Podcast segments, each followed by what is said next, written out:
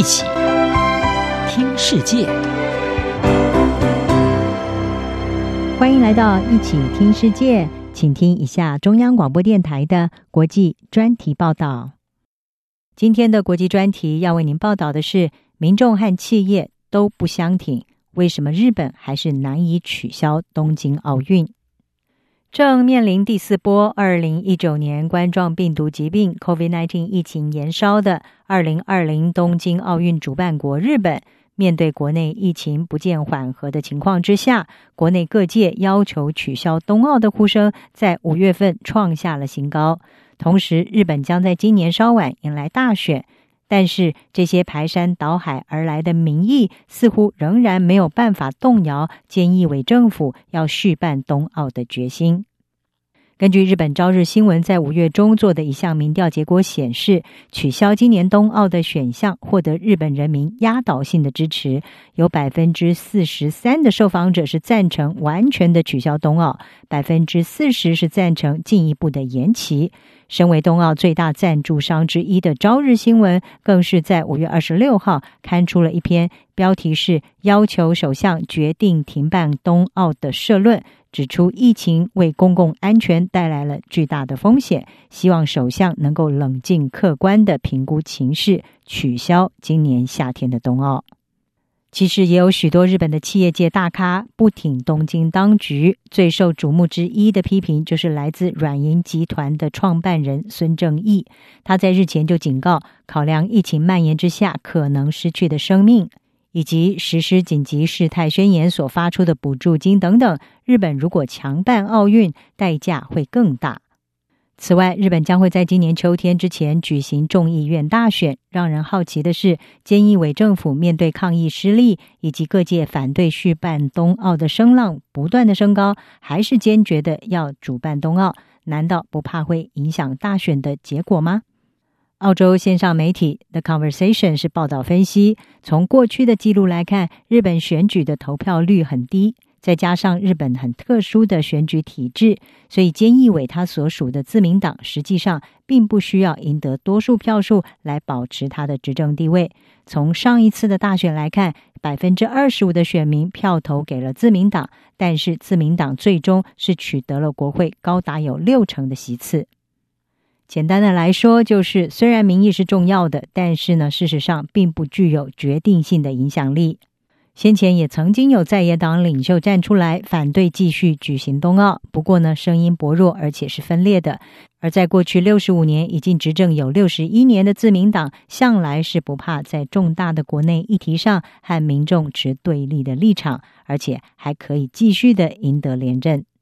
停办冬奥并不是没有潜力，在历史上曾经有三届的奥运遭到取消，不过都和世界大战有关。这也凸显出日本要在现在这个非战争时期，但是前所未见的时刻来取消奥运，并不是一件简单的事。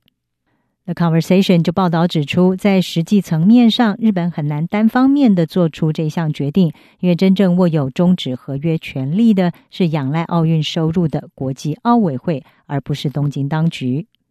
对于菅义伟政府来说，民意是决定是不是要取消奥运的其中一个面向，但是呢，还要考虑的是主办合约当中详载了他必须要对国际奥委会履行的责任。根据合约，在几种情况之下，国际奥委会是具有主动取消奥运的权利，包括发生战事或者是动乱，或者是认为与会人员的安全因为任何原因受到了严重威胁或危害。不过，国际奥委会已经多次的明确表示，冬奥会如期的在七月底登场。而且不断的说服大众，在各项安全措施之下，举办大约有一万一千名运动员所参赛的安全冬奥是可行的。虽然说日本是可以违反合约，单方面的取消冬奥，但是呢，这个代价将会非常的高昂。澳洲墨尔本大学的教授安德森他就告诉英国广播公司 BBC。在这个主办城市合约的一些条款当中，如果日本单方面的取消合约，那么它所蒙受的风险和损失，大概都会落在在地的主办单位身上。而即使日本在国际奥会的支持下取消冬奥，日本也已经对奥运投入了大量的资金，其中大部分都会难以回收。也有估算是指出，如果冬奥取消，日本蒙受的损失将会导致它的国内生产毛额 GDP，它的成长会减少百分之一点四。但是，或许更重要的是，奥运这个国际体育盛会对主办国所带来的正面国际形象和名声。从历史上来看，奥运是让各界主办国展现软实力的难得机会。一九六四年的东京奥运，正是标志着东京挥别战后的破败，重返国际舞台，也跻身先进国家行列。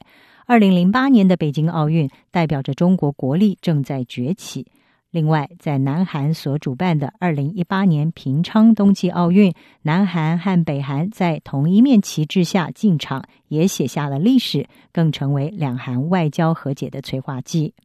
同样的，二零二零冬奥对已经很长一段时间陷入经济成长停滞的日本有着很大的象征意义，可以展现出日本已经从东日本大震灾还有福岛核灾当中重生了。